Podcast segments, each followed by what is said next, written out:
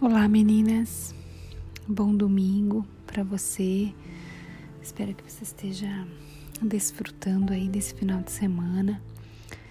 Eu quero deixar aqui com você hoje a continuidade do nosso estudo do fruto do Espírito. Nós estamos é, já em benignidade, ou se a tua versão da Bíblia trata como amabilidade também, é a mesma coisa tá? Benignidade ou amabilidade, tá? É, esse é um outro atributo, né? É, sobrenatural, como fruto do Espírito, que a gente lê lá em Gálatas 5, 22, onde ele fala, mas o fruto do Espírito é amor, alegria, paz, a paciência ou a longanimidade, benignidade ou a amabilidade, tá? Que é a mesma coisa. Esse, esse é, um, é, um, é, é um atributo do fruto do Espírito. E a palavra benignidade ou amabilidade no grego, ela significa xeristotes, xeristotes, que ela significa o quê? É suave, é brando, é agradável, é, não é perigoso, não é maligno, não quer magoar ninguém, não quer provocar a dor, é ser gentil, é ser cortês. Tem uma, uma citação do Trench que ele fala assim, ó. A benignidade é a gentileza simpática ou doçura de gênio que deixa os outros à vontade e recua diante da ideia de causar dor.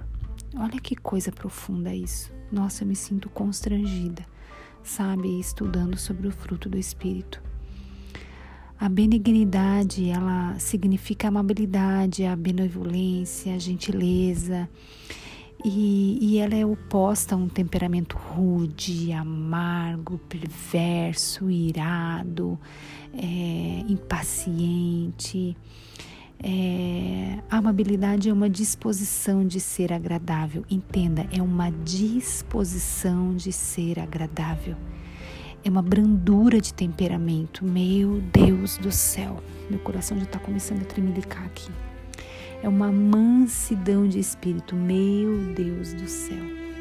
Uma disposição serena e uma disposição de tratar com toda cortesia e polidez. Jesus. Fala Deus, né? Fala Deus.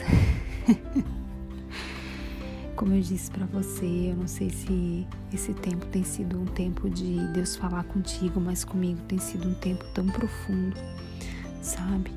De ouvir a voz do Espírito, de me submeter às coisas do Espírito o termo amabilidade, né, ele é com frequência usado para descrever os procedimentos de Deus para conosco, sabe? É, quando ah, nós nós temos uma o, Deus ele, ele, ele, ele é bondoso conosco, ele é benigno conosco, ele é amável conosco, sabe? É, você, você entende o quanto Deus é conosco, amável, benigno, sabe? É, ele quer que nós sejamos assim uns com os outros. Talvez nada, gurias, desmereça mais o nosso o nosso testemunho de como mulher sábia, como mulher de Deus, sabe do que a falta de delicadeza. Nenhuma circunstância concebível pode justificar o tratamento indelicado para com as outras pessoas. Você entende isso? Sabe? É, por mais firme que alguém deva tornar-se na, na reprovação, ele jamais pode se tornar uma pessoa maldosa. Então, assim, não existe maior sinal de grandeza e nobreza de caráter do que a capacidade de reprovar bondosamente, de forma amável, de forma bondosa, de forma branda, de forma agradável. Nós precisamos entender que essa palavra, a benignidade, ela significa demonstrar é, ser benigno com o outro, ser amigável com os outros, é, sabe, ser amável, ser benevolente, sabe? Nós precisamos ser benevolente. Que o Senhor possa colocar benevolência no nosso coração, sabe? É, quem, quem, quem demonstra isso, sabe? Essa benevolência para com o outro é considerado uma pessoa compassiva, atenciosa, simpática, humanizada, gentil, bondosa, sabe? O apóstolo Paulo, quando ele usa essa palavra para retratar a, a, incompreensível bondade de Deus para com as pessoas, é, lá em, em, Romanos 11, 22, a gente pode ler sobre isso, ou em Efésios 2, em Tito também, no capítulo 3, fala sobre isso, sabe? Ele fala disso, da bondade incompreensível de Deus para conosco. Você entende a bondade de Deus para com a sua vida? Sabe, no, no livro de Salmos fala assim: as misericórdias do Senhor são renovadas a cada manhã, e é por causa dela que nem eu e nem você somos consumidas. Você tem noção dessa grandiosidade, dessa bondade do Senhor para comigo e com você? Sabe, nós precisamos é, entender que nós precisamos ser adaptáveis aos outros, sabe? Não deixar de ser rude com os outros, deixar de impor as nossas próprias necessidades, nossos próprios desejos. Nós precisamos nos adaptar ao nosso redor, nós precisamos fazer com que o Espírito Santo de Deus possa nos tornar pessoas adaptáveis e não só querer que os outros se adaptem a nós sabe? Quando a gente quer isso, quando a gente quer que as pessoas se adaptem a nós, isso é obra da carne, querida. Sabe? A carne, ela tá sempre dizendo assim: desculpe, olha só, sabe? É, se você não gosta do meu jeito, você vai ter que me aguentar, você vai ter que me engolir. Eu sou assim, se você não gostar de mim, tudo bem, então você se retira. Eu nasci, eu sou assim, eu nasci assim, eu vou morrer assim, sabe? Síndrome de Gabriela. Eu não vou mudar em função de quem quer que você que, que, de quem quer que você que eu de quem quer que você quer que eu seja. Você entende isso? Essa é a carne. Isso é carne falando e não é o fruto do Espírito, sabe? Quando o Espírito Santo estiver de fato produzindo, sabe? Manifestando o fruto da, da benignidade, da amabilidade em nós, sabe? É, a gente vai se ouvir pensando e dizendo totalmente diferente do que a carne diz. A gente pode pensar como que eu posso ser diferente para essa pessoa. Será que é algo que eu possa mudar? Será que é algo que eu possa melhorar em mim para que eu possa ajudar essa pessoa? Será que é alguma coisa que eu possa fazer melhor por essa pessoa? Como que eu posso servir e atender as necessidades de uma forma mais eficaz para essa pessoa? Sabe? A gente se torna adaptável para atender a necessidade dos outros que estão ao nosso redor. É uma obra sobrenatural de Deus agindo nas nossas vidas. Quando nós atingimos a essência desse fruto do Espírito em nossa vida, nós estamos fazendo um grande progresso em nossa caminhada com Deus. Você entende isso?